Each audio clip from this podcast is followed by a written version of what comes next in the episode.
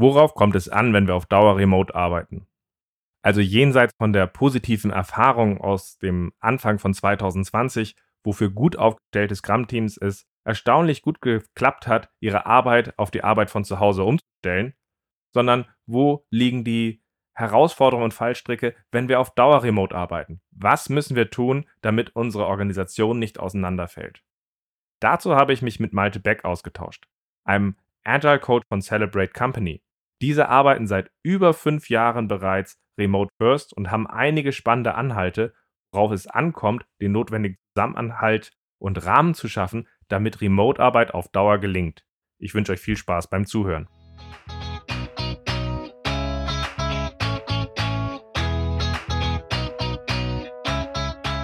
Scrum ist einfach zu verstehen. Die Krux liegt in der Anwendung für deine Zwecke in deinem Kontext. Der Podcast Scrum Meistern gibt dir dazu Tipps und Anregungen. Moin Moin, herzlich willkommen zu einer neuen Folge in meinem Podcast Scrum Meistern. Ich bin sehr froh, dass ich den Malte Beck für diese Folge gewinnen konnte, weil wir wollen uns darüber unterhalten, worauf kommt es an, wenn wir auf Dauer remote arbeiten. Eine Frage, die sich ja viele von uns stellen. Viele von uns waren ja begeistert, dass wenn wir eine halbwegs gute Aufstellung mit agilen Methoden wie Scrum hatten, wie der Wechsel von einer co-locateden Arbeit vor Ort zu einer Remote-Arbeit funktioniert, dass Toolings inzwischen äh, in gewisser Weise schon ganz gut sind, wie diese Rituale uns helfen, auch Halt zu geben dabei. Aber es gibt bei dem langen Spiel meines Erachtens halt eben halt auch gewisse Herausforderungen, die wir momentan noch ausblenden und man sich fragen muss, wie man damit umgeht. Und dafür bin ich halt sehr froh, dass ich das heute mit dem Malte besprechen kann. Malte, schön, dass du da bist. Hallo Ralf, danke für die Einladung. Magst, genau, magst du dich einmal kurz vorstellen und magst einmal auch mit reinbringen, äh, warum du ein guter Ansprechpartner für das Thema bist? Genau, also ich bin Malte, ich arbeite bei der Celebrate Company.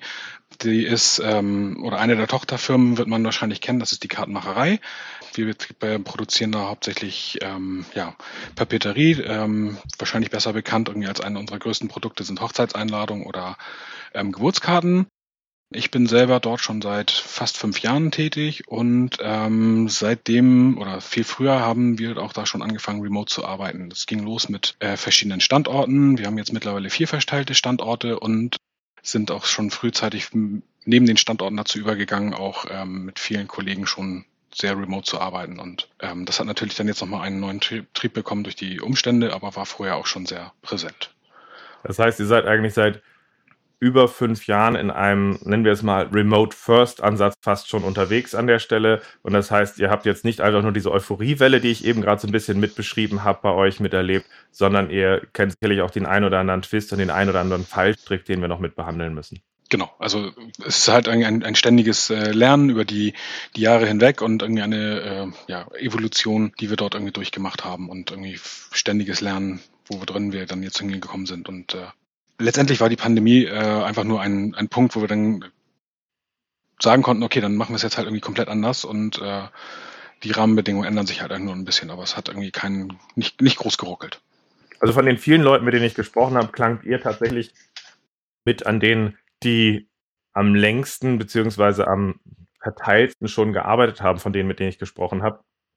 Ich fand im Vorgespräch halt einige von den Aspekten, die du da geteilt hast, sehr spannend, weil man halt eben weggeht von diesem, guck mal, was das Tooling kann, zu, zu den Themen, die dazu gehören. So gesehen freue ich mich drauf, was wir da heute aufarbeiten.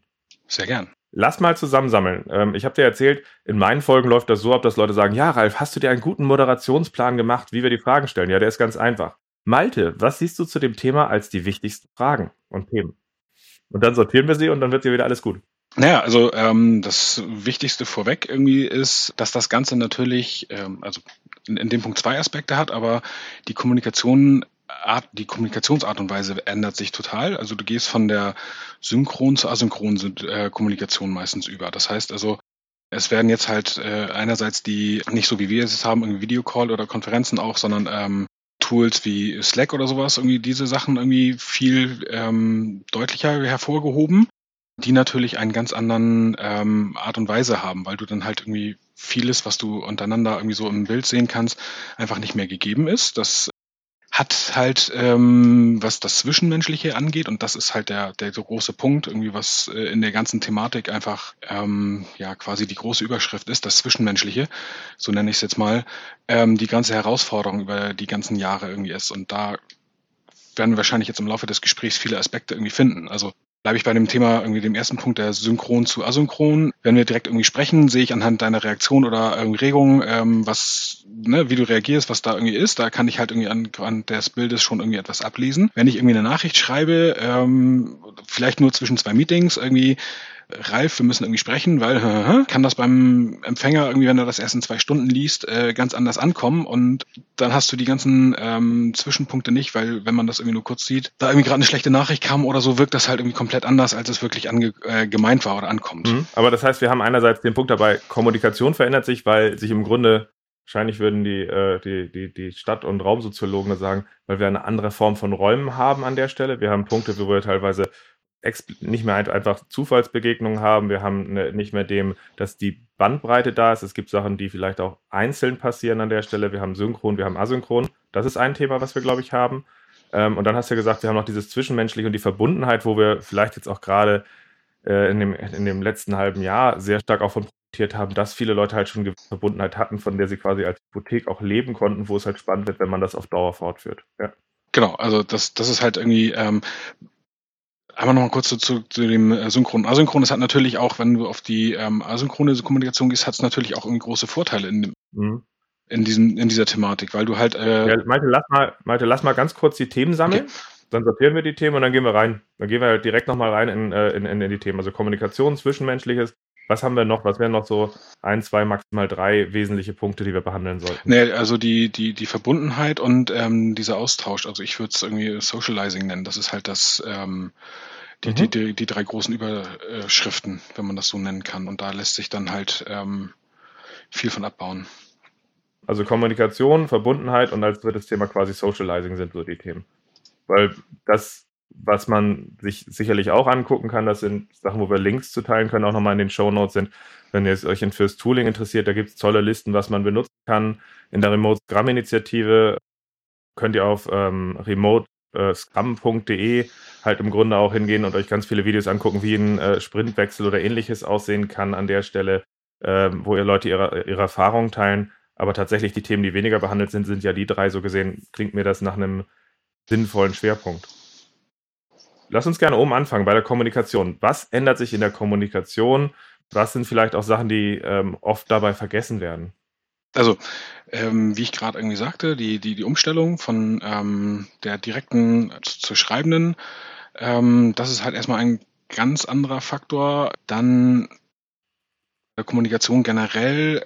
Wir tendieren dann natürlich zu, wenn wir selber einen vollen Terminkalender haben, irgendwie uns so kurz wie möglich zu fassen, weil wir einfach irgendwie Dinge irgendwie schnell erledigt haben wollen und irgendwie einfach so eine schnelle Nachricht, so zwei Sätze, wo wir denken, es reicht, kommen äh, über einem Messaging-Tool beim äh, Gegenüber in vielen Fällen äh, anders an, als es irgendwie wirklich gedacht war. Und das bereitet dann irgendwie wieder was aus. In Kombination, dass man das dann irgendwie eine Zeit lang später erst sieht, plus vielleicht ganz, äh, ganz anders in einem emotionalen Rahmen ist, weil gerade irgendwie ein stressiges Meeting war oder so, kriegt man das in sehr vielen Fällen in den falschen Hals. Und das bereitet dann quasi schon ein äh, emotionales Level vor, wenn man die Antwort schreibt, der äh, das dann schon eine Herausforderung mhm. sein kann. Wie habt ihr es geschafft, mit, der, mit dieser Herausforderung umzugehen? Also ich glaube, viele, viele haben jetzt im letzten halben, dreiviertel Jahr genau diesen Punkt kennengelernt. Naja, dann können wir hier mal ganz kurz eine Nachricht hin und her schreiben. Hier haben wir einen Slack-Kanal oder haben verschiedene Kommunikationswege, die halt äh, textuell sind. Die werden auch diese Missverständnisse kennen, aber wie habt ihr Wege gefunden, damit umzugehen? Naja, also auf, äh, auf jeden Fall das immer irgendwie persönlich zu machen und dann, äh, sobald es zu Kommunikationen, äh, Komplikationen irgendwie kommt, da frühzeitig in das direkte Gespräch zu gehen. Das hat dann natürlich manchmal zur Folge, dass äh, wir dann den Kompro oder dann die Herausforderung sehen, dass das sich dann anfühlt, als wenn wir sehr viele Meetings haben. Aber äh, es ist eigentlich nichts, was äh, die direkte Kommunikation eins zu eins oder eins zu N Kommunikation äh, ersetzen kann. Und ähm, das ist halt irgendwie die, die, die immer wieder aufgehende Aufforderung dazu.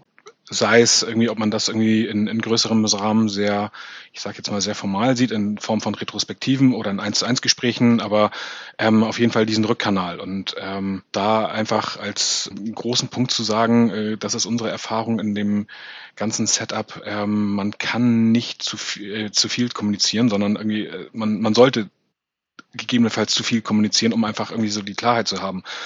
Und wirklich kleinste mhm. Dinge explizit machen. auch da schon, weil da geht's irgendwie los. Ne? Das ist halt, wenn irgendwie so ein, ein Thema kommt und ich dann irgendwie nur ein Meeting einstelle, Malte will mit Ralf sprechen, ist es halt irgendwie die eine Sache, aber lass uns mal aufgrund der letzten Nachricht, weil ich äh, das etwas komisch fand, ähm, Erwartungshaltung gleich irgendwie mit formulieren. Das gibt gleich einen ganz anderen Rahmen und man kann sich irgendwie viel besser darauf einstellen, weil wir sitzen nun mal halt meistens alle irgendwie so zu Hause und ähm, du hast halt auch nicht so den Gegenmann, wo du mal oder Nebenmann, wo du mal kurz fragen kann, mhm. äh, sag mal, habe ich da jetzt komisch irgendwie reagiert oder ähm, war, war ich das vielleicht, sondern also da, da fehlt dir einfach so dieser Punkt oder wie du es gesagt hast, der große Punkt der Kaffeemaschine ähm, da zu sprechen. Ja, aber wollen wir ganz kurz kleinste Dinge explizit machen. Ähm, wie habt ihr das in die Firma reingetragen? Sind das Sachen, die dann aus den Retrospektiven zum Beispiel angesprochen wurden? Wir sollten auf sowas wirklich achten. Versucht ihr das beim Onboarding der Mitarbeiter nochmal mit reinzubringen an der Stelle? Wie, wie schafft ihr es, dass, dass die Leute sich bewusst auch dabei machen, dass kleinste Dinge explizit gemacht werden? Ja, viele Ebenen. Also einerseits ähm, tatsächlich ähm, wenn du es so willst, wollen, ritualisieren wir das, also dass wir halt die, die Formate wie Retrospektiven oder ähm, diese Sachen irgendwie dort irgendwie einbringen, dass wir dann aber auch ähm, durch dort, wo, wo Coaches oder wo generell alle Kollegen, also es ist nicht auf Coaches reduziert, sondern irgendwie da haben wir irgendwie viele andere tolle Kollegen, die das auch irgendwie forcieren, ähm, das irgendwie hinbringen und sagen so, hey Mensch, da ist ein Gespräch und ähm, oder man, man spielt es über Band und fragt jemanden, aber dass es auf jeden Fall irgendwie explizit gemacht wird. Ähm, dass man das irgendwie klären kann und dass dann auch die Aufforderung da ist, das zu tun und das anzusprechen. Und das ist natürlich, wenn du es jetzt etwas größer fassen willst, auch eine äh, Kulturfrage, die, die sich da irgendwie prägt. Und das ist natürlich auch ein langer, langer Weg, dass das viele wirklich ähm, vorleben, damit dann auch so eine Änderung kommt, weil ähm, das ist auch Teil unserer Herausforderung, weil wir irgendwie auch äh, stark gewachsen sind, das dann auch das allen neuen Kollegen gleichzeitig irgendwo mitzugeben. Und ja, im Onboarding ist es halt auch Thema, ähm, das irgendwie so zu machen und den Kollegen das auch ähm, nahezulegen, ähm, dass es das gibt, aber dann halt auch durch diese anderen formalisierten äh, Sachen wie passende Meetings dazu oder aber auch das einfache Tag zu Tag Vorleben, sei es dann in einem Meeting irgendwie so, hey Mensch, können wir das nochmal irgendwie mhm. klären, das fand ich jetzt komisch oder so, ähm, dass dem dann auch gleich ja. Raum gegeben wird. Und, nee, das macht ähm, Sinn. Also vor allem kommt für mich halt nochmal ein, ein Punkt, den, den ich halt gerade in einer größeren Organisation wahrnehme, explizit machen. Das sehe ich nicht nur in einem Gespräch, das wichtig ist, sondern fast auch in der Organisation, dass man sich bewusst immer, wofür ist eine Organisationseinheit da, wofür ist sie nicht da. Da setze ich zum Beispiel gerne ähm, Soziokratie 3.0 ein, was einem dann halt so ein paar Strukturmuster und Reflexionsmuster gibt an der Stelle, um wirklich nochmal immer auch diese Intention zu haben, aber auch Feedback dabei einzufragen. Aber ähm, wie schafft ihr in dem Bereich Klarheit, wenn das, äh, wenn das ist, dass die Leute sich bewusster sind? Ähm, da musst du dich nicht wundern, da nichts kommt, dafür sind sie nicht zuständig. Habt ihr da auch Sachen? Habe ich, glaube ich, jetzt nicht hundertprozentig verstanden. Also. Naja, also der Punkt dabei ist, äh, wenn, wenn du eine Organisation hast und sich Leute fragen an der Stelle, äh, Mikromanagement zum Beispiel entsteht meistens dadurch, dass äh, eine Führungskraft von einem Team erwartet, dass sie bestimmte Sachen tut, ohne dass sie sie formuliert hat und die Erfahrung hat, dass sie es dann nicht tun, deswegen muss er sie aussteuern. Deswegen kannst du zum Beispiel dann daran arbeiten, okay, das ist ein Team, das ist deren Verantwortung, das ist der Rahmen, wie der Rückkanal funktioniert und übrigens einmal alle zwei Monate gucken wir drauf, ob es läuft. Wenn das da ist, schaffst du einen Raum dabei, dass die Sache, die er eigentlich will, expliziter da ist und damit dann halt auch weniger Missverständnisse entstehen. Habt ihr, wie, wie sorgt ihr für eine Klarheit, wofür welches Team zuständig ist oder wofür eine Person zuständig ist? Auch ähm, mannigfaltig, also die, die Probleme hatten wir auch. Wir sind dann irgendwie halt äh, übergegangen, dann auch äh, Dinge einfach äh, klarer zu machen. Das ging halt von Anfang an los? Was ist eine Erwartungshalte an eine gewisse Rolle, die wir im Unternehmen haben? Also sei es einerseits um, um als Beispiel bei uns Coaches irgendwie zu bleiben, weil ich, am naheliegendsten, da kann ich am meisten drüber sagen aus dem Unternehmen dass wir ähm, da einerseits gesagt haben, was ist unsere Erwartungshaltung, also was, was wollen wir irgendwie machen und ähm, dann in den Abgleich in die Diskussion mit dem Unternehmen gegangen sind, irgendwie den verschiedenen Stakeholdern zu sagen, was erwartet ihr von uns? Und da irgendwie versucht dann irgendwie eine Diskussion, ein Match hinzukriegen. Und das hat dann quasi auch wieder in die Organisation ausgestrahlt, dass wir das dann auch für verschiedene andere Funktionen irgendwie gemacht haben. Und das dann irgendwie tatsächlich auch, ja, publik gemacht, wie was wir da irgendwie sehen, was man da erwarten kann und ähm, das halt irgendwie auf vielen Ebenen halt auch gemacht. Ähm, ja. Passt. Aber das heißt im Grunde, ihr habt zum einen euch, ihr seid euch sehr bewusst, dass wir eine andere Art der Kommunikation haben, dass die Bandbreite teilweise manchmal auch geringer ist, dass Missverständnis entsteht und dass dadurch expliziter Themen gemacht werden müssen. Wie schaust du auf den, äh, den Punkt synchrone und asynchrone Kommunikation dabei? Wie, wie verteilt ihr das? Weil häufig, wenn ein Team vor Ort sind, ist ja äh, fast schon manchmal ein guter Punkt. Wir schwärmen um das Problem gemeinsam rum und arbeiten sehr stark synchron. Ähm, wie schaust du da auf die beiden Themen zusammen? Das hängt irgendwie sehr von unserem Team ab. Ähm, die Herausforderungen, die wir ähm, da auch noch bei sehen, ist natürlich auch die, die ähm, ich nenne es jetzt mal Effizienz oder die, die Schnelligkeit. Also man kann natürlich auch, äh, jetzt mal irgendwie salopp gesagt, irgendwie Dinge auch einfach totquatschen und aussitzen. Ähm, aber wir wollen natürlich gleichzeitig auch das irgendwie nicht tun, sondern auch da irgendwie möglichst schnell zu ähm, Resultaten kommen und ähm, dort irgendwie ein ähm, Outcome ähm, generieren. So, da haben wir dann halt auch ähm, Methoden entwickelt, ähm, dass wir dort auch mit gewissen Punkten irgendwie vorangehen. Und sei es dann in Diskussionen, dass wir nicht erst oder in den, meisten Fällen nicht erst mit irgendwie äh, den, den Raum öffnen und sagen, oh, was könnten wir alles tun und irgendwie so ein Brainstorming machen, sondern im Zweifelsfall jemand mit einer Idee rangeht äh, und wir dann von da aus irgendwie schon uns weiter irgendwie da ähm, dran bemessen können und schauen können, funktioniert die Idee, was ist da gut dran, was, was, wo können wir da irgendwas ändern? Und ähm, dann einen, einfach einen anderen Ausgangspunkt haben, um dort irgendwie schneller zu kommen und iterativ dann irgendwie ähm, wie bei vielen vorgeben und zu gucken, wie lange ist der Mersons-Zeitraum, was wir da machen wollen und was lernen wir dann Aber das raus. heißt im Grunde, dass ihr euch auch in diesen, diesen Chancen, dass man auch jemand sagt, fang hier erstmal alleine an und danach komme ich wieder zurück, zum Beispiel äh, jetzt, jetzt als asynchronen Punkt, als auch wir machen das jetzt zusammen, ihr im Grunde da sehr stark auch darauf geachtet habt, wie schaffen wir dabei gewisse Rituale dabei für bestimmte Situationen, wo wir dann sagen, okay, hier ist ein neues Thema, das in so einem Thema macht es eher Sinn, ich presche mal los und äh, ich zeige euch das morgen mal und in anderen Themen, Moment mal, da gehen wir erstmal zusammen hin, orientieren uns und dann gehen wir auseinander. Oder wie muss ich mir das vorstellen? Ja, beides. Also wir haben, wir haben da jetzt kein, kein Schema F. Ähm, das ergibt sich äh, tatsächlich ähm, dann einfach mit der Zeit und auch da ist es halt, dass wir bei einigen Themen denken so, boah, das war aber viel zu lange, irgendwie, dass da irgendjemand vor sich hingewerkelt hat, äh, oder ähm, können wir nicht irgendwie schneller werden, weil wir jetzt nicht noch oder dann irgendwie retrospektiv irgendwann vorstellen, so äh, hätten wir wirklich mit denen, übertrieben gesagt, 15 Leuten irgendwie allen sprechen müssen und von allen Feedback haben können müssen, oder hätte es nicht gereicht, wenn wir nur mit dreien erstmal irgendwie weiter vorangekommen wären? Und da weil die ähm, Herausforderungen oder Problemstellungen unterschiedlich sind und die sie manchmal auch vorher gar nicht so in der Weite, Tragweite irgendwie klassifizieren kann, ähm, merken wir halt auch, dass dann nicht alles äh, so läuft, wie wir uns das irgendwie vorgestellt haben. Und ähm, das ist dann aber auch der Punkt zu sagen, okay, was lernen wir daraus und was können wir dann irgendwie das nächste Mal mitnehmen. Aber ähm, dass wir jetzt sozusagen ein Schema F, sondern wir versuchen dann halt irgendwie schnellstmöglich in die Reflexion zu kommen und dann irgendwie zu gucken und das zu bewerten.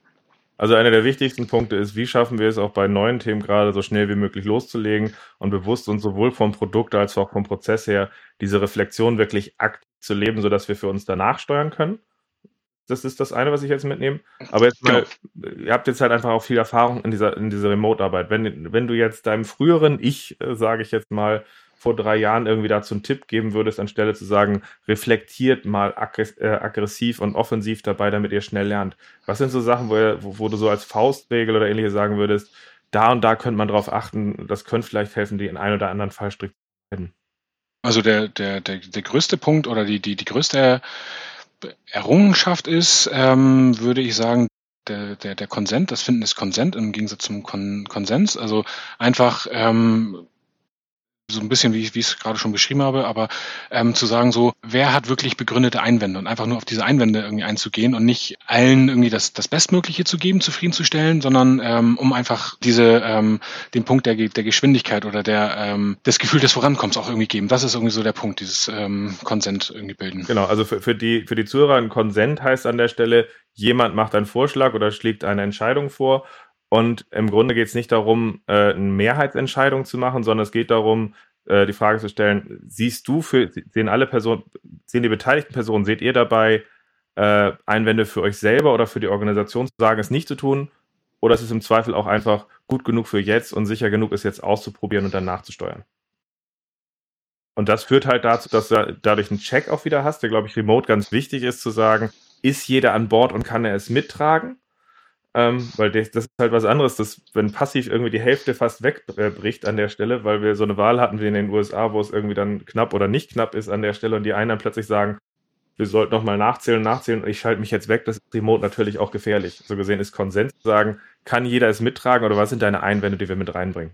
Ein sehr wichtigen, schönen Punkt führt aber gleichzeitig natürlich auch zu der Problematik. Du musst dich natürlich dann mit den ähm, Widersprüchen auseinandersetzen. Und da ist natürlich auch die, gerade bei Remote, ein bisschen größere Gefahr, dass ähm, man natürlich dazu neigt, weil Widersprüche muss man natürlich auch erstmal mit umgehen. Wir sind Menschen, die, die sehr gern auf Harmonie irgendwie aus sind oder das ist irgendwie quasi das, das menschliche Naturell, dass du von dir aus, und das ist natürlich auch eine Frage und Selbstdisziplin an jeden selbst, ähm, das irgendwie auch äh, so weit zu öffnen, dass du dann auch da und je, oder jeder dazu bereit ist, ähm, auch quasi mit der äh, Gegenargumentation sich auseinandersetzen zu können. Und das, was ich sagen wollte, ist bei Remote äh, eröffnet halt ein bisschen mehr die, das Tür und Tor, länger unentdeckt was für sich zu machen, ohne Absprachen haben, wenn du es machen möchtest. Mhm. Also das ist halt einfach ein, äh, ja, eine Herausforderung, der man sich da auch irgendwie stellt.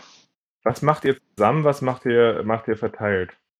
In Projekten Themen meinst du irgendwie so, wann, wie, wie es losgeht? Ja. ja, wenn zum Beispiel in so einem Scrum-Team äh, zum Beispiel drin sind an der Stelle, in einem agilen Team drin sind an der Stelle, was ist das, was zusammen passiert?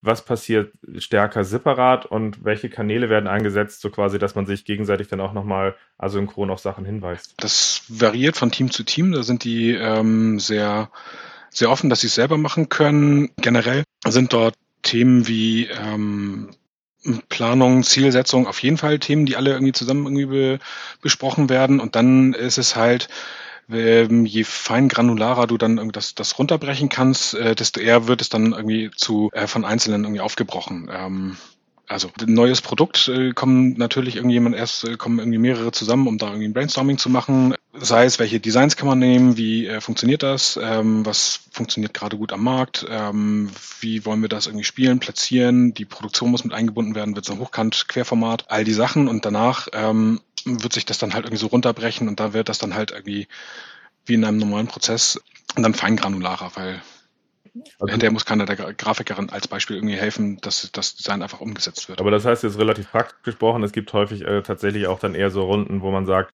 haben wir ein gemeinsames Verständnis, wie gehen wir es an, dann bricht man es halt auch gemeinsam runter. Wenn das dann darauf hinausläuft, dass das im Grunde sehr klar ist und sehr klar ist, okay, das muss passieren, dann heißt es Ärmel hoch, let's do it. Jeder, jeder, jeder zieht sich äh, eine gewisse Zeit zurück, macht seine Sachen, sodass man dann wieder auch zusammenführen kann und dann wieder auch auf die Ge Ergebnisse drauf guckt. Das ist ein Modus. Genau. Ja, und also wir haben äh, tatsächlich kundenfokussierte Teams, also ein Hochzeitsteam, ähm, junge Mütter irgendwie Team oder ein Teambereich für Moms und ähm, wir arbeiten aber alle auf derselben Plattform. Das heißt also auch unter den Teams muss es irgendwie so einen Austausch geben und die, die Kommunikationsformen ähm, die variieren da halt auch, aber da gibt's dann halt ähm, tatsächlich auch, äh, ja, ich würde jetzt mal so vordefinierte Kanäle geben, weil die, die, die ähm, Rollen oder Positionen sich dann untereinander austauschen, wie das irgendwie sein soll, wann wird was gespielt. Okay, da komme ich gleich nochmal drauf zurück. Und wahrscheinlich ist es aber auch so, dass wenn wir das je nach Team unterschiedlich machen, aber eher man das granularer machen kann im Team, ähm, dann vornehmen kann und es zusammen vorbereitet, gibt es ja sicherlich aber dann wahrscheinlich auch bei schwereren Themen, dass Leute dann auch bewusster die dann gemeinsam lösen, oder? Finden solche Sachen statt wie Pair-Programming oder dass dann Leute wirklich in, in, in Co-Design ja. remote etwas machen? Also ähm, Pair-Programming Pair, Pair Programming auf jeden Fall. Ähm, da ist es halt irgendwie so gegeben. Da wird ähm, in dem Team, wo ich es betreue, würde ich sagen, irgendwie mindestens 30 Prozent Pair-Programming irgendwie gemacht. So wie ich es jetzt gerade irgendwie einschätzen kann.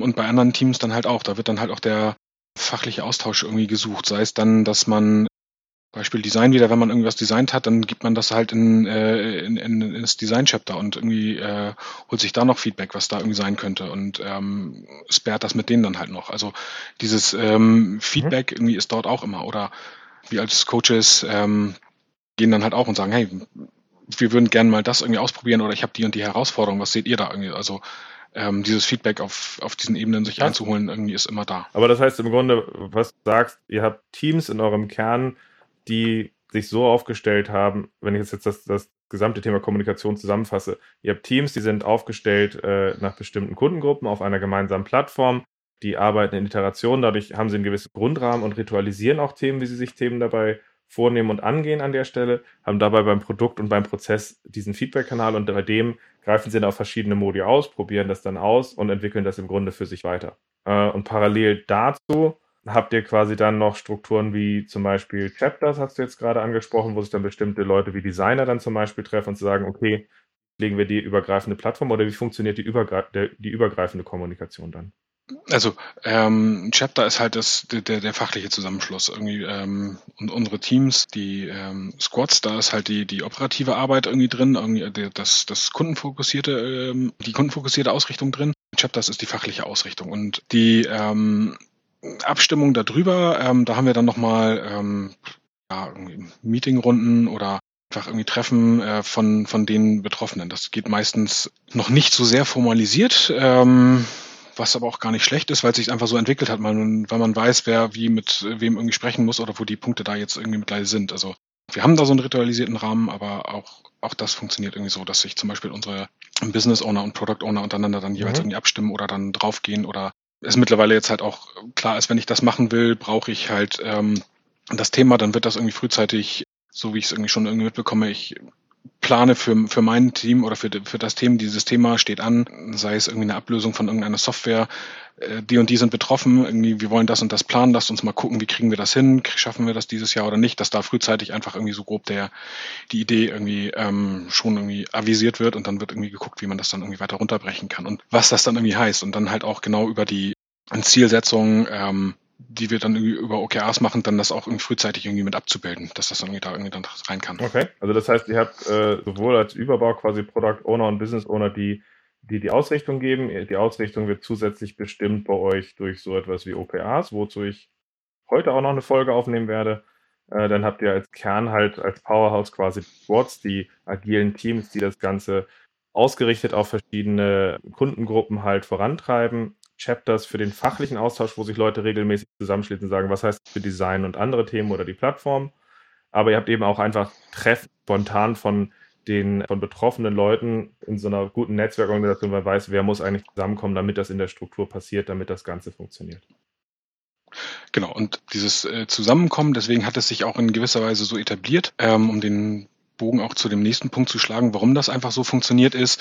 Das, was, was du ja jetzt erzählt hast, ist irgendwie äh, rein der Fokus auf das rein Operative. Also wie kriegen wir das irgendwie schnell hin ähm, und wie sind wir da irgendwie möglichst irgendwie effektiv, um da irgendwie diese Sachen hinzubekommen. Aber das, was das Ganze irgendwie halt ausmacht, ist natürlich, ich hatte es irgendwie, oder wir hatten es am Anfang ja thematisiert mit dem Thema Verbundenheit. Also wie, wie geht es halt so oder wie schaffen wir das halt auch, dass man sich irgendwie so anspricht, ähm, weil wir sind jetzt mittlerweile auch irgendwie 300 Leute und manchmal kommt es halt vor, dass man mit jemandem sprechen muss, den man noch nie vorher gesehen hat, aber diese Grundvertrautheit in ein Unternehmen reinzubekommen, da ist halt irgendwie auch ganz viel irgendwie wichtig und da gibt's halt auch viele Rituale, die wir dort irgendwie gemacht haben. Manche sind halt aus den Sachen, die wir äh, im Office waren, äh, drüber geblieben. Einige haben wir uns neu entwickelt. Also unser Highlight ist immer, dass äh, war es, dass wir ähm, in, in Hamburg irgendwie von ähm, Steffen, unserem CEO, die Mama, die kommt jeden Freitag und hat da irgendwie im Office für alle irgendwie gekocht. Das war halt irgendwie ein riesengroßes, tolles Happening, weil du bist morgens im Office gekommen, gekommen und dann hast du halt irgendwie schon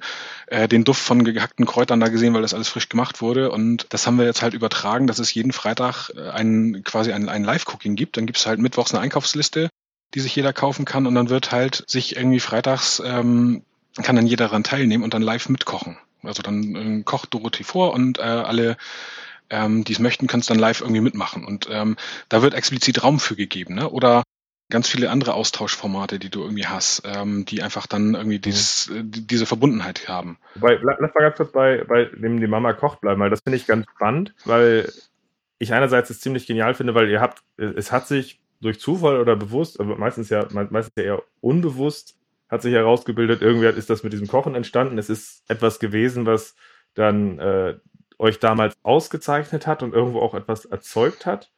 Und daraus ist dann halt im Grunde jetzt dieser Raum entstanden, machen wir jetzt auch, machen wir jetzt auch remote. Das heißt, die Sache, die ihr der Remote zur Verbundenheit macht, passt zur Firma, zu eurer im Kontext zu dem, der, dem Thema, der ist. Das heißt, für alle, die irgendwie Einfluss in Firmengrad haben und zuhören, bitte führt jetzt nicht zwingend, äh, verhaftet eure Mutter, macht eine Live-Cooking-Session und äh, sagt allen übrigens, um elf müsst ihr jetzt alle da sein und mitkochen, ansonsten gibt's eine Abmahnung, sondern tatsächlich, ihr gebt Raum dabei und es ist eine Sache, die aus eurem Kontext heraus entstanden ist. Ich glaube, das ist ganz wichtig. Genau, also und da haben sich dann halt auch bei uns einfach verschiedene andere Ideen äh, ergeben. Also ähm, wir haben als aus Initiative von einigen Kollegen dann zum Beispiel irgendwie den werden viele wahrscheinlich auch haben, weil es irgendwie eine namentliche halbwegs sinnfreie Ableitung ist irgendwie den Dönerstag.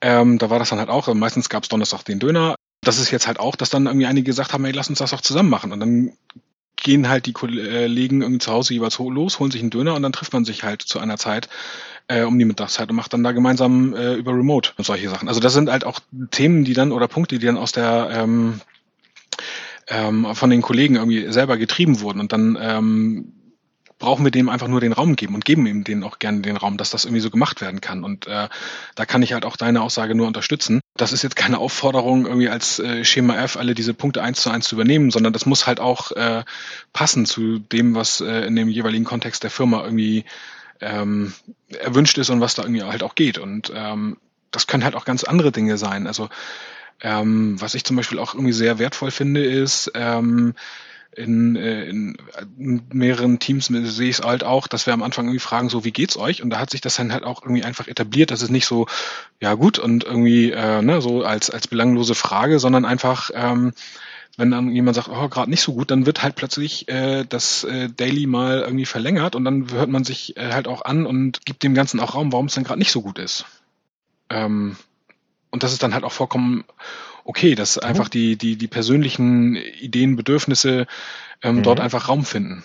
Was macht ihr dann noch? Also, weil ich habe jetzt ja verstanden, dass die Verbundenheit, dass wenn die Leute halt im Grunde enger gewohnt sind, zusammenzuarbeiten, irgendwie denselben Spirit haben, weil wenn irgendwie alle den Dönerstag leben und sagen, Freitag kocht Mama, dann ähm, entsteht da irgendwie so etwas, etwas draus, was dann dabei hilft, dass man schneller, direkter auch äh, mit den anderen sich austauschen kann. Aber was macht ihr noch?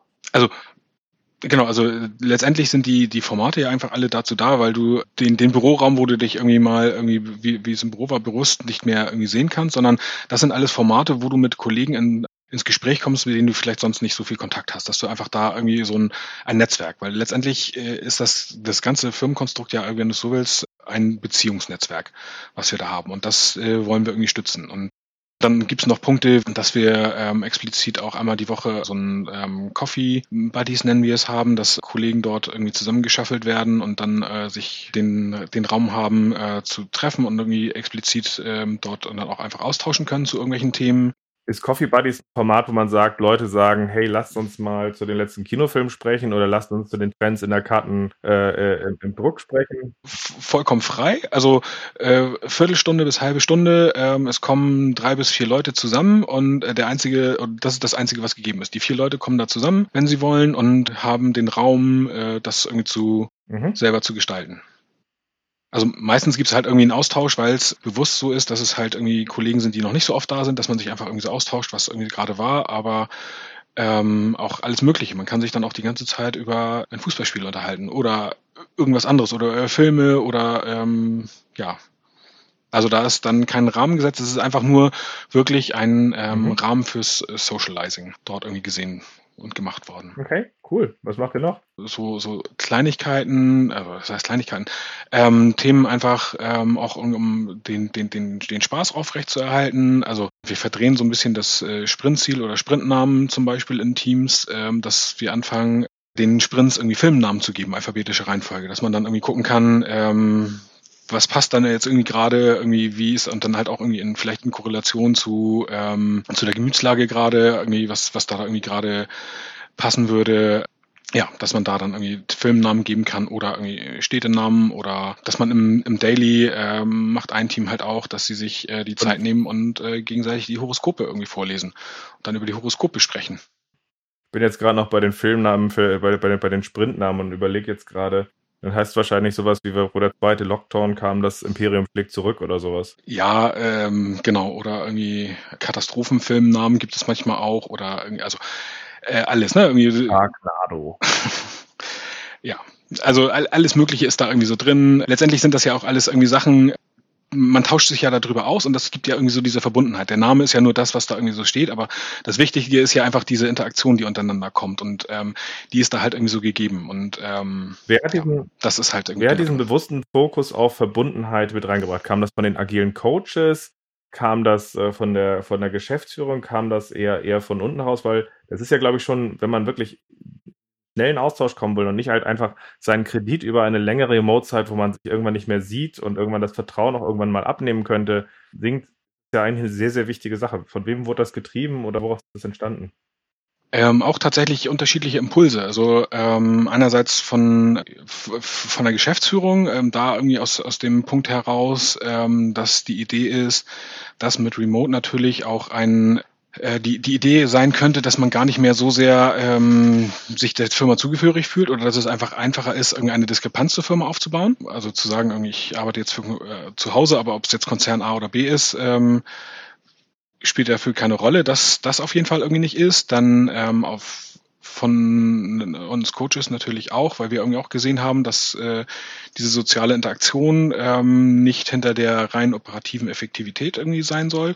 Und dann aber halt auch von Kollegen, die irgendwie gesagt haben, so Mensch, mich stört das, ich ähm, vermisse das einfach irgendwie, ähm, ich kriege so viele Impulse, wenn ich mit Kollegen irgendwie sprechen kann und das hilft mir so sehr, ähm, weil wir dann ganz oft auch einfach irgendwie Dinge irgendwie festgestellt haben, dass irgendwie in diesem sozialen Austausch einfach tolle Dinge gekommen sind. Also wir haben dann halt auch ähm, festgestellt, dass ein Kollege dort irgendwie über ähm, Datenanalysen oder na, Artificial Intelligence äh, etwas irgendwie sagen kann. Und da haben wir dann irgendwie halt auch eine ähm, so eine ähm, quasi, ähm, wir nennen das Brownback Session, ähm, gemacht, wo der dann irgendwie einmal mhm. irgendwie auch äh, eine halbe Stunde da irgendwie einfach was drüber erzählt.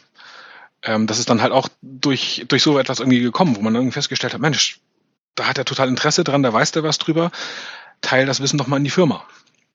Und so multiplizieren sich dann einige Dinge einfach irgendwie, dass es dann irgendwie so weitergeht, dass wir dann andere äh, Kollegen hatten, die dann irgendwie eine Session zu, ähm, wie organisiert man sich eigentlich oder wie strukturiert man sich und äh, einfach nur gesagt haben, so, so mache ich das. Das hat sich irgendwie für mhm. mich irgendwie effektiv eingefühlt. Ähm, ja, also um deine Frage kurz zu beantworten, äh, von drei Ebenen. Irgendwie von den Kollegen selber. Ähm, von der Coaches, weil für die Zusammenarbeit wichtig ist. Von, von, der, ähm, von der Geschäftsführung, weil sie sagt, äh, dass, eine, dass eine Zugehörigkeit zur Firma halten bleibt. Ich finde es übrigens ganz spannend, dass du eben gerade bei den Brownback-Sessions halt auch wirklich Wert drauf gelegt hast. Da teilen Leute im Grunde, so mache ich das. Äh, das hat sich für mich bewährt, weil letztendlich die ursprüngliche Idee von so etwas wie Communities of Practice war. Treffen sich Praktiker, Leute stellen unterschiedliche Erfahrungen vor oder man spricht über Herausforderungen und wenn daraus etwas Bewährtes vorgestellt, dann pflanzt sich das organisch über die Organisation fort, sodass im Grunde emergent auch Standards entstehen. Das, das war eigentlich die Idee. Und das wurde dann irgendwann später ja in vielen, vielen Firmen auch noch vermischt mit irgendwie so Steuerungssachen, wie du sie vorhin als Chapter bezeichnet hast, haben wir irgendwie ein Chapter irgendwie, äh, egal ob sie jetzt als Community of Practice oder als Chapter bezeichnen, sagen sie, einerseits sind wir irgendwie ein bisschen Austausch, aber irgendwie steuern wir hier auch so ein bisschen und, und schaffen Vereinheitlichung. Und das wird dann ein komischer Kauderwelsch. Und das Beste, was man schaffen kann, ist, egal wie man sowas nennt, aber dass man eine Plattform hat, wo man auch sagt, lasst uns mal austauschen. Und wenn Leute dann sagen, ja, so machen wir das und das funktioniert ganz gut, keine Ahnung, ob das was für euch ist, wenn das gut ist, dann setzt sowas halt einfach in der Firma durch. Und also auch da dann irgendwie wieder, äh, wir versuchen das dann halt auch auf die äh, verschiedenen Ebenen oder auf die verschiedenen Firmengröße zu bringen. Ne? Also wir haben dann halt irgendwie äh, unser All Hands, ähm, wo wir dann irgendwie zusammenkommen, das ist jetzt im 14-täglichen Rhythmus, da haben wir dann irgendwie zu Weihnachten dann auch alle ähm, noch irgendwie Weihnachtslieder zusammen gesungen. Ähm, das war jetzt akustisch nicht der Hochgenuss, wenn irgendwie äh, knapp 100 Leute Remote äh, ein Weihnachtslied singen, aber es hat halt einfach irgendwie ein, ein oder gibt ein, ein, ein tolles Gefühl. Ne? Also es halten sich da irgendwie wenig zurück, dass sie gar nicht singen, sondern ähm, jeder, der irgendwie schief singt oder so, hat dann irgendwie trotzdem mitgemacht. Das war halt irgendwie schön. Ja, das schafft dann auch ein gemeinsames Trauma, was irgendwie wirkt noch. Naja, aber also letztendlich über all das, was wir jetzt irgendwie gesagt haben, ne, auf diesen verschiedenen Punkten und Faktoren, also das, äh, man kann jetzt nicht sagen, man hebt diesen einen Punkt raus und nur das ist es, sondern es sind diese vielen verschiedenen Faktoren und ähm, von da an geht dann halt eine Entwicklung los und die ähm, bringt dann wieder neue Punkte hoch und äh, das, äh, das, was wir uns dann ja erhoffen und was dann äh, in, in vielen Fällen auch passiert, ist, dass es dann eine Eigendynamik irgendwie bekommt und dann auch weitergetragen wird. Und ähm, das macht das halt irgendwie genau aus. Ja, aber auch wenn wir das vergleichen mit einigen anderen Firmen, da haben Leute sich dann gefreut darüber, dass sie sagten, hey, unsere übergreifenden Austauschlisten, wir, wir haben diese ganzen Sachen funktionieren jetzt viel schlanker. Und dann denke ich halt bei solchen Sachen teilweise auch, ja, ihr habt im Grunde die Verbundenheit und die Optimierung raus optimiert. Ob das auf Dauer so klug ist, äh, weil das ist eine Hypothek. Das ist halt irgendwann auch ein Punkt dabei, wenn man sagt, zack, zack, zack, ist klar durch, zack, zack, zack, ist klar durch. Das, das klappt wahrscheinlich über drei, drei Monate oder ein halbes Jahr an vielen Stellen. Aber irgendwann ist auch der Punkt dabei, da gibt es neue Kollegen, da gibt es Sachen, wo Missverständnisse sich hochschaukeln. Das wird dann irgendwann auch richtig teuer. Also man muss natürlich seinen Weg dabei finden, wie man damit umgeht. Aber was ist unsere Firma? Was hält uns zusammen? Wie schaffe ich es, dass ich mit dem Kollegen, der jetzt nicht in meinem Team, dass wir da diese Impulse haben an der Stelle? Ähm, wie schaffen wir es, dass die Voraussetzungen sich, sich abzustimmen. Und das sind, glaube ich, ganz wichtige Fragen. Ja, genau. Und also äh, auch dieses, weshalb bin ich hier? Und äh, bin ich aus denselben Gründen hier wie mein, äh, mein Kollege? Und ähm, wie du es halt irgendwie gesagt hast, ne, das, äh, da sehen wir oder sahen wir auch den, den, den großen Punkt oder die große Herausforderung. Und das äh, irgendwie halt nicht zu machen. Und äh, haben dann halt ganz viele von diesen Punkten einfach irgendwie etabliert, um das dem entgegenzusteuern. Und natürlich kommt immer trotzdem auch noch, und das ist auch gut, ähm, dass wir es irgendwie reflektieren, immer wieder die Diskus Diskussion auf, wie effektiv wollen wir sein und wie viel Raum geben wir dem. Ne? Also das ist halt irgendwie auch immer wieder ein, ein neu Austarieren des Ganzen. Nee, macht Sinn. Du hast getrennt vorhin zwischen Verbundenheit und Socializing. Ja, ähm, ich habe da so, so ein bisschen getrennt, weil Socializing ist äh, quasi so ein bisschen mehr so die, die Art und Weise, was du das machen kannst und die Verbundenheit ist irgendwie halt das, was daraus irgendwie entsteht und was da irgendwie sein kann. So deswegen war das äh, für mich ein oder ist es ein Unterschied. Also das ist irgendwie Socializing geht halt mehr in die äh, würde ich sagen, oder so definiere ich es für mich, irgendwie in die, in die Praktiken, was kann ich da wirklich umsetzen, was kann ich da wirklich tun, Beispiele, die ich irgendwie halt irgendwie genannt hatte. Ähm, und diese Verbundenheit ist das auf höherer Ebene. Also ne, wir, wir, wir brauchen irgendwie diesen Kontakt, wir wollen uns austauschen, wir können nicht halt acht Stunden irgendwie ähm, oder je nachdem, wie viel man arbeitet, irgendwie im äh, Homeoffice sitzen, ohne irgendwie Kontakt zu anderen zu haben. So da, da verkümmert man dann ja. Und ähm, das, das äh, wie man dann damit umgeht und wie man davon ja mit anderen in, in Kontakt treten kann und diese, dieses Gefühl, diese emotionale Ebene, dieses ähm, ich, obwohl ich allein zu Hause mhm. bin, bin ich nicht allein. Ähm, das irgendwie zu haben, das ist der, der andere Punkt da. Nee, macht Sinn. Also was ich jetzt verstanden habe, also das äh, mal, mal, mal, mal wieder zusammenzufassen ist, die Kommunikation ändert sich remote und äh, durch diese Änderung remote müssen wir uns auch bewusst sein, dass Missverständnisse entstehen können und wir müssen uns dieser neuen Situation aufstellen. Das heißt, es äh, geht um Feedback, Feedback, Feedback. Also wie schaffen wir es so schnell wie möglich einen Rahmen zu haben, aus dem wir aus dem, wie wir arbeiten, lernen, um es Schritt für Schritt anzupassen. Und wir sollten äh, bei der Kommunikation darauf achten, möglichst auch Erwartungen und, und, und auch Räume so explizit zu machen an der Stelle, dass möglichst weniger Missverständnisse entstehen. Danach haben wir über den Punkt gesprochen, über den äh, Austausch im Team, aber auch den Austausch zwischen den Teams, wo wir gesagt haben, es gibt die Richtung durch die Business Owner, Product Owner und den OKRs gibt die operative Arbeit in den Squads, gibt den fachlichen Austausch in den Chaptern, aber es treffen sich halt eben auch die betroffenen Leute informell und das ist ein ganz wichtiger Punkt, der dazugehört. Und das Ganze funktioniert eigentlich deswegen, weil ihr Socializing betreibt, so daraus, daraus die Basis entsteht auch, dass man dieses leben kann und auch ein anderer Level an Verbundenheit, wo ihr halt verschiedene Themen macht. Das ist das, was ich bisher so mitgenommen habe. Ja, genau. Also das, da sind halt jetzt irgendwie noch so Teilaspekte halt drin, ne? Also die, Punkte, die wir dann halt auch noch unterbringen können. Ähm, auch, auch wenn es irgendwie Herausforderungen bei der asynchronen Kommunikation zum Beispiel gibt, ist sie halt irgendwie für uns trotzdem sehr wertvoll, weil es halt auch noch andere Aspekte gibt. Also wir haben ja, wenn du es äh, so willst, immer verschiedene Aspekte, die es irgendwie gilt, äh, in, in Relation zueinander zu setzen. Also was meine ich da gerade mit? Asynchrone Synchro äh, Kommunikation ist für uns halt wertvoll, weil es halt auch uns hilft, um das Beispiel irgendwie zu bringen, ähm, wenn du Kinder hast. Jetzt mit äh, in der momentanen Situation haben viele ihre Kinder halt zu Hause, weil die Schulen zu sind. Das heißt, es ist halt irgendwie sehr schwierig, äh, acht Stunden wirklich konzentriert irgendwie am Arbeitsplatz im Homeoffice zu sitzen, ohne dass die Kinder irgendwie etwas tun können. Das heißt also, manchmal verschiebt sich die Arbeitszeit und äh, manchmal arbeitet, äh, beantwortet man irgendwie zwei, um 22 Uhr abends irgendwie noch Sachen, weil man vorher sich drei Stunden um die Kinder gekümmert hat. Das, also die, die Flexibilität haben wir, da kommt dann halt einerseits der Punkt mit, ähm, diese Erwartungshaltung zu kommunizieren. Achtung, ich schreibe so spät äh, Nachrichten, aber das ist okay, weil ich vorher wirklich irgendwie äh, von 15 bis 18 Uhr mich um meine Kinder kümmern musste und, ähm, und, und wollte. Ich erwarte aber nicht, dass du jetzt innerhalb von fünf Minuten antwortest, sondern irgendwie das reicht vollkommen morgen Mittag. Mhm das ist halt irgendwie das, äh, um es nochmal irgendwie äh, greifbar zu machen mit der Überkommunikation und aber auch dieser Flexibilität. Und da wird es dann natürlich schwierig, auch einen Kollegen abends um 22 Uhr noch zu erreichen, wenn es halt sich irgendwie aufstaut. Ja, da muss, man sich dann auch, glaube ich, drauf einstellen, weil stell dir mal vor, du bist jetzt unterwegs und arbeitest da rum und hast halt, bist halt gewohnt, ich arbeite, schick was raus, kommt was zurück, hinzukommen zu, wie organisiere ich mich, dass ich mir halt auch einfach ein Paket vornehmen kann am Abend was ich halt ohne die Kollegen dann halt durchziehen kann. Ähm, und wie schaffe ich es, das zu organisieren mit den Kollegen, die dann erreichbar sind? Also da habt ihr glücklicherweise noch keine Zeitzonenunterschiede nochmal als zusätzliche Komplikation mit drin. Aber dazu muss man glaube ich, wieder einstellen, auch wieder, dass man damit umgeht. Ja. Genau, und das ist halt irgendwie ein, äh, ein Punkt, der da natürlich irgendwie gefordert ist, ist äh, das Feedback untereinander und dann halt natürlich auch die ähm, Selbstdisziplin untereinander. Ne? Also was was ist jetzt wirklich relevant, was kann ich irgendwie machen, wie kann ich ähm, selber auch dazu beitragen und ähm, was ist da mein Part, wie ich da irgendwie agieren muss. Und das ist natürlich auch sehr herausfordernd an jeden Einzelnen. Eine Sache, die ich ganz spannend fand, die habe ich damals bei, bei, bei Zipgate gelernt, ist, Zipgate hat eine Stechuhr. Und im ersten Moment, wo ich das, das bei Zipgate gesehen hatte, da gab es dann die Diskussion darüber, auch von, von, von vielen Agilleuten außerhalb gab es immer die Diskussion, so eine Stechuhr, das ist ein archaisches Konstrukt. Und ich habe tatsächlich etwas länger gebraucht zu verstehen, dass eine Stechuhr uns dabei hilft, zum Beispiel Überstunden zu vermeiden. Äh, und dass wir über Überstunden Sachen kompensieren. Wie, wie schafft ihr es, äh, wenn ihr all diese Freiheit habt, an der Stelle dafür zu sorgen, dass Leute zum Beispiel nicht einfach völlig abtauchen und plötzlich viel zu viel arbeiten? Und dann halt auch ausbrennen und Probleme kompensieren, anstelle sie zu lösen.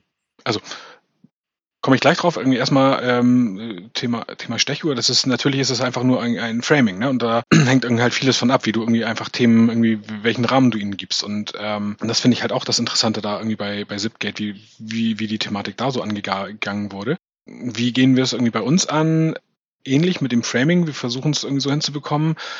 Haben wir da irgendwie ein Heilmittel oder ähm, kann es mal sein, ähm, dass wir irgendwie viel und lange arbeiten, ja, definitiv kann auch mal vorkommen. Bis jetzt haben wir es aber dann irgendwie so in, äh, im, im Netzwerk, dass dann einfach irgendwie darauf geachtet wird oder dass dann auch die Leute sich untereinander irgendwie gleich äh, reglementieren und irgendwie sagen so, hey, das ist jetzt aber nicht die Regel und jetzt nimm die mal bitte irgendwie bitte wieder runter und fahrt runter und äh, achtet da irgendwie so bitte drauf, das äh, ist halt irgendwie wichtig und äh, nehmt euch die Zeit mit, mit Familie, Freunden oder wie auch immer. Und ähm, da ist einfach irgendwie so ein, ja, wenn du so willst, irgendwie hat sich ein über den, den Lauf der Zeit ein Regulativ im, in den Teams oder in, in der gesamten Firma unter den Kollegen entwickelt. Ähm, heißt aber nicht, äh, und das ist natürlich auch das, äh, ähm, die, die Herausforderung, die wir haben zwischen, ähm, was möchte ich persönlich irgendwie schaffen oder wie, wie kann ich das machen und wo sehe ich gerade etwas, was sein kann, beziehungsweise ähm, wir sind äh, in gewisser Weise auch noch, nicht in gewisser Weise, wir sind ja auch noch saisonal getrieben. Zum Beispiel irgendwie Kalenderprodukte, ähm, Jahreskalender, die verkaufst du halt im März irgendwie deutlich weniger, um es mal zu sagen, als im äh, November. Ähm, das heißt also auch da ist natürlich irgendwie eine ähm, Verlagerung gegeben und da kann es dann halt auch sein, dass im November dann ein bisschen mehr gearbeitet wird und das dann irgendwie wieder ausgeglichen wird. Aber so, das ist halt irgendwie, auch da sind es halt wieder irgendwie verschiedene Aspekte, die da miteinander konkurrieren so dass wir aber über das äh, Ganze verteilt einfach einen ähm, guten Ausgleich da irgendwie hinkriegen und dass dann halt auch gesagt wird, so in, in dem Beispiel Weihnachtssaison ist vorbei, jetzt wird irgendwie groß äh, runtergefahren und irgendwie jetzt ist irgendwie ganz viel Zeit erstmal dafür. Finde ich einen spannenden Punkt, weil tatsächlich das Saisonale natürlich eine Eigenschaft ist, die, die bei euch dann stark mit reinkommt, die bei jemandem, der Mobilfunk macht, ganz anders ist. Und ich glaube, das legt dann durch bis hin zur Mentalität der Firma, wie sie agiert, weil du weißt, wo du hingehst und wenn Weihnachtszeit ist, ist Weihnachtszeit an der Stelle. Und auf der anderen Seite finde ich den Punkt, glaube ich, auch ganz wichtig zu sagen, sowas wie eine Stechuhr oder, oder, oder Zeit nehmen ist jetzt erstmal nichts Gutes oder Schlechtes, ein Werkzeug. Und die Frage ist, haben wir das Problem, dass wir so ein Werkzeug für uns jetzt brauchen? Und ihr habt zum Beispiel bei euch jetzt gesagt, wir haben diese Feedback-Zyklen, wir weisen Kollegen darauf hin, wenn so etwas passiert und haben bisher den Bedarf nicht für so etwas an der Stelle gesehen und haben dafür unseren Weg gefunden. Das finde ich eine ziemlich gute Antwort also wir haben es halt irgendwie da zum Beispiel dann, äh, um, um, um ein Learning irgendwie zu teilen, gesehen, dann nachdem wir das irgendwie auf die Kundenteams ähm, irgendwie ausgerichtet haben, ähm, sind wir nicht mehr so sehr den, rennen wir jetzt nicht mehr so sehr den Saisonalitäten nach, sondern jetzt beginnt eigentlich für uns, äh, für das eine Team irgendwie die Weihnachtssaison 2021 schon. Weil wir jetzt die ganzen Learnings generieren, die wir in der Weihnachtszeit haben und das dann irgendwie vorbereiten und irgendwie halt schon irgendwie gucken und ähm, da quasi so für verschiedene Teams verschiedene Zyklen entwickelt haben. Okay, und wenn du vorher Teams gehabt hättest, die irgendwie fachlich oder sonst irgendwas aufgestellt sind, dann hast du da die Pipeline und dann kommt Weihnachten jedes Jahr wieder überraschend, dann wird das extrem schnell hochgefahren und so hast du den Punkt dabei, die einen sind immer bei Hochzeiten, egal ob zum Jahreswechsel stark Hochzeiten stattfinden oder nicht. Ähm, die anderen sind halt eher Kalender, die anderen sind eher Babys und dadurch ist es halt auch der Punkt dabei, dass ein Team tatsächlich jetzt auch innehält, zum Beispiel aus der Weihnachtssaison dieses Jahr ihre Erfahrung mitzunehmen, um halt auch zu sagen, Weihnachten, was nehmen wir daraus mit, wie bereiten wir das vor, sodass tatsächlich dann auch die, äh, die Zyklen da anders gesetzt sind. Das ist cool. Ja, genau. Also das ist halt äh, dann quasi längerfristig, aber das ist halt dann auch durch die, die Iteration ähm, des, des Learning daraus, wobei wir jetzt ein bisschen von dem Remote dadurch weggekommen sind, aber ja, aber es ist eine spannende strategische, also wie du, wie du durch, durch die strukturelle Aufstellung der Firma dich von Kurzfristigkeit zu einer äh, strategisch auch bewusst ein bisschen mittelfristiger dann zu denken aufstellst. Cool. Cool. Ich glaube, wir sind am Ende. Ich glaube, wir haben, ich habe das ja eben schon einmal fast alles einmal zusammengefasst, was wir haben. Malte, danke für all deine Eindrücke an der Stelle, ähm, dass du einfach mal teilst, wie seid ihr da vorgegangen an der Stelle, was zeichnet euch da aus, dass du da so ein bisschen auch ungefiltert einfach auch mal teilst. Äh, darauf kommt es an, weil viele, glaube ich, auch jetzt einfach auch darüber nachdenken, dass sie viel länger remote arbeiten wollen, weil sie sich bestimmte Sachen bewährt haben oder halt in so einen Modus gehen wollen, wie, wie ihr mit den Büros, wo ihr sagt, kommt rein, wann ihr wollt äh, an der Stelle, remote ist gegeben an der Stelle und dann müsst ihr euch entscheiden. Und ich glaube, dann ist es ganz spannend, sich zu überlegen, wie gehen wir damit um, dass gemeinsam entsteht, damit es nicht auseinanderfällt. Das war cool. Dankeschön. Ja, sehr gern. Also vielleicht irgendwie als Abschluss oder das, was man, äh, was ich irgendwie gerne allen mitgeben würde, ist, egal wie, schafft Räume, dass ihr Vertrauen schaffen könnt, weil irgendwie Vertrauen ist quasi die Basis. Irgendwie habt ihr vielleicht auch schon rausgehört an dem, was wir jetzt gerade rausgearbeitet haben, aber wenn man einen Strich drunter macht, ist irgendwie ähm, Vertrauen das A und O und das äh, muss in jeder Firma irgendwie selber erarbeitet werden und ähm, das ist ein spannender, interessanter Weg, aber äh, er lohnt sich auf jeden Fall. Und danke, dass ich hier sein durfte, Ralf. Cool, gerne.